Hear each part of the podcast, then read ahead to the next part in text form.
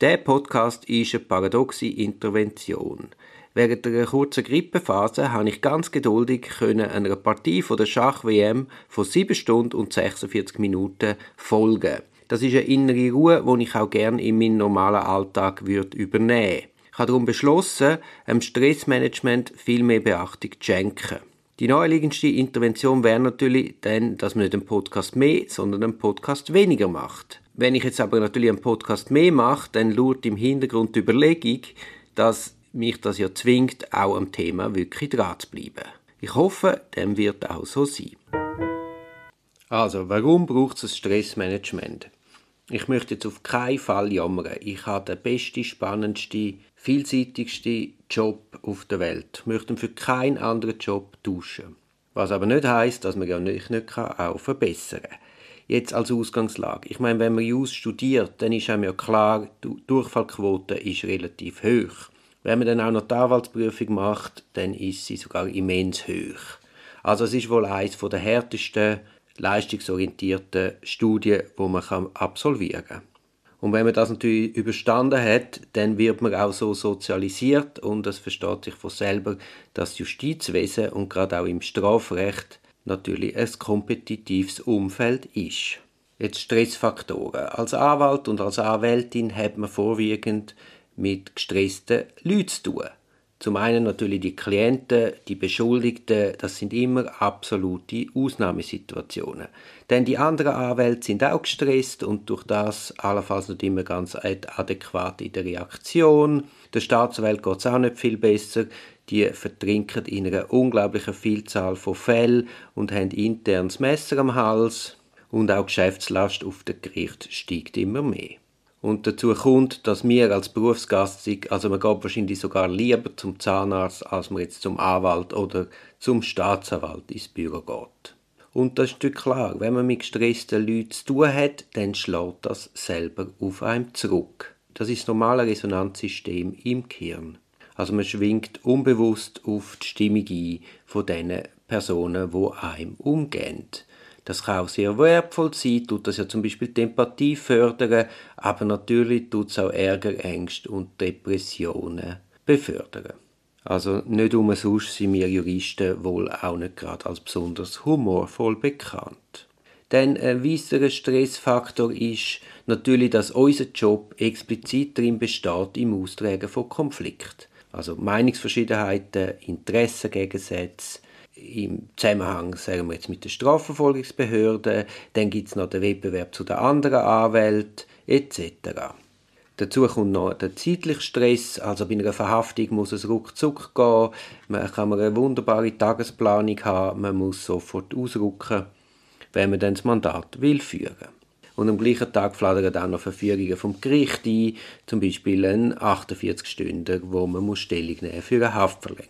Also die Post bringt immer wieder Überraschungen mit sich, wo man in der Planung entsprechend muss können auffangen. Dann, was man auch nicht darf beim zeitlichen Stress vergessen, dass man ja abhängig ist von der Klientel. Also es kommt ja nicht etwas rein und man kann das einfach gerade erledigen, sondern man muss ja Rücksprache noch mit der Klientel, man muss schauen, was die will, man muss sie mitnehmen. Das tut den zeitlichen Druck massiv verschärfen weil die Fristen sind kurz, die Tage sind schnell vergangen, vor allem wenn noch ein Wochenende gerade dazwischen liegt. Und der Klientel ist es schwierig zu vermitteln, was es Verfehlen von der Frist bedeutet. Dann gibt es einen emotionalen Stress. Also man, hat, man ist mit sehr hohen Erwartungen von der Klientel konfrontiert.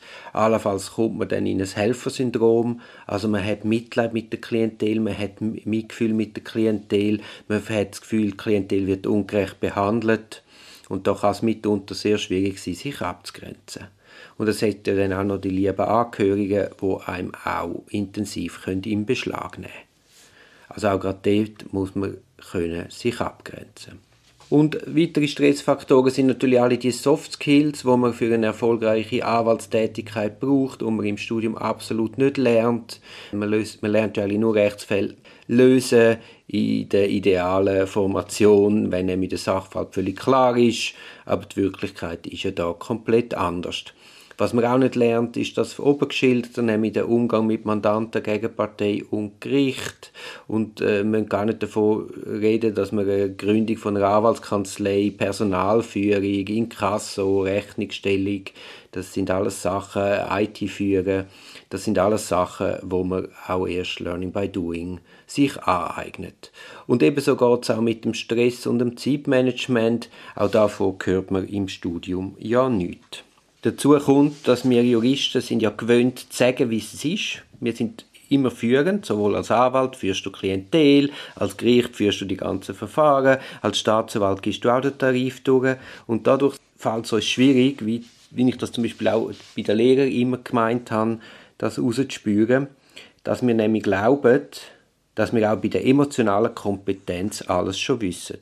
Also anders als Ärzte oder Seelsorger oder andere sozial belastende Berufsgattungen kennen wir so eine Sache wie Intervision nicht. Also wir tauschen uns nicht aus über unser persönliches Wohlbefinden und den Umgang mit Stressfaktoren.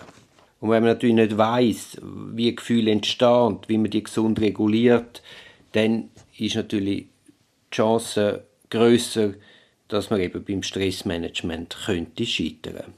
Dann als Anwalt kommt noch dazu, das haben die Richter und Staatsanwälte sicher weniger, dass man ja nonstop auf den Grind bekommt. Also man gibt Beweisanträge, die werden abgelehnt, äh, das Gericht sagt dann, wie es ist, selten kommt man da recht über, man steht als David einer unendlichen Machtballung von einem Goliath gegenüber, man wird oftmals auch also als notwendiges Übel oder als Übel, das nicht einmal notwendig ist, angeschaut. Und das ist natürlich auch noch etwas, dass man durch das vermeintlich verlorene Prozess äh, könnte der Eindruck entstehen, dass man versagt. Jetzt ist es ja noch so, dass beim Strafrecht ist ja nicht wirklich das Rechtsgebiet, wo das Geld liegt. Also die Leute, die sich als Strafverteidiger schimpfen und in diesem Bereich tätig sind, das sind sicher nicht Leute, die getrieben sind vom Geld. Das sind andere Motive, die uns zu dem Gebiet treiben. Also ich möchte Überlegungen angehen, wie man ein Stressmanagement möglichst, möglichst ideal gestaltet. Was ich ja nicht will, ist überhaupt gar kein Stress mehr, sondern das ist natürlich auch ein genialer Treiber. Aber was ich machen möchte, ist, ich möchte genau anschauen, für das bin ich ja eigentlich auch bestens ausgebildet, nämlich mich nicht mit dem ersten Anschied zufrieden geben, sondern vertieft einen Fall unvoreingenommen zu analysieren und gerade die Fähigkeit, die mir im täglichen Beruf hilft, möchte ich jetzt auch auf mein Stressmanagement anwenden und schauen, ob ich allenfalls damit schaffe, dass ich weniger Stress habe. Ich habe nur gedacht, ich lasse das jetzt eben in meine tägliche Praxis einfließen, nämlich das Reflektieren vom Time Management und ich möchte einmal so Ende Woche wie so ein Fazit für mich ziehen, was habe ich gut gemacht, was habe ich schlecht gemacht, was könnte ich besser machen, wo, wo, sehe ich, wo drückt mich der Schuh, gibt es Lösungen.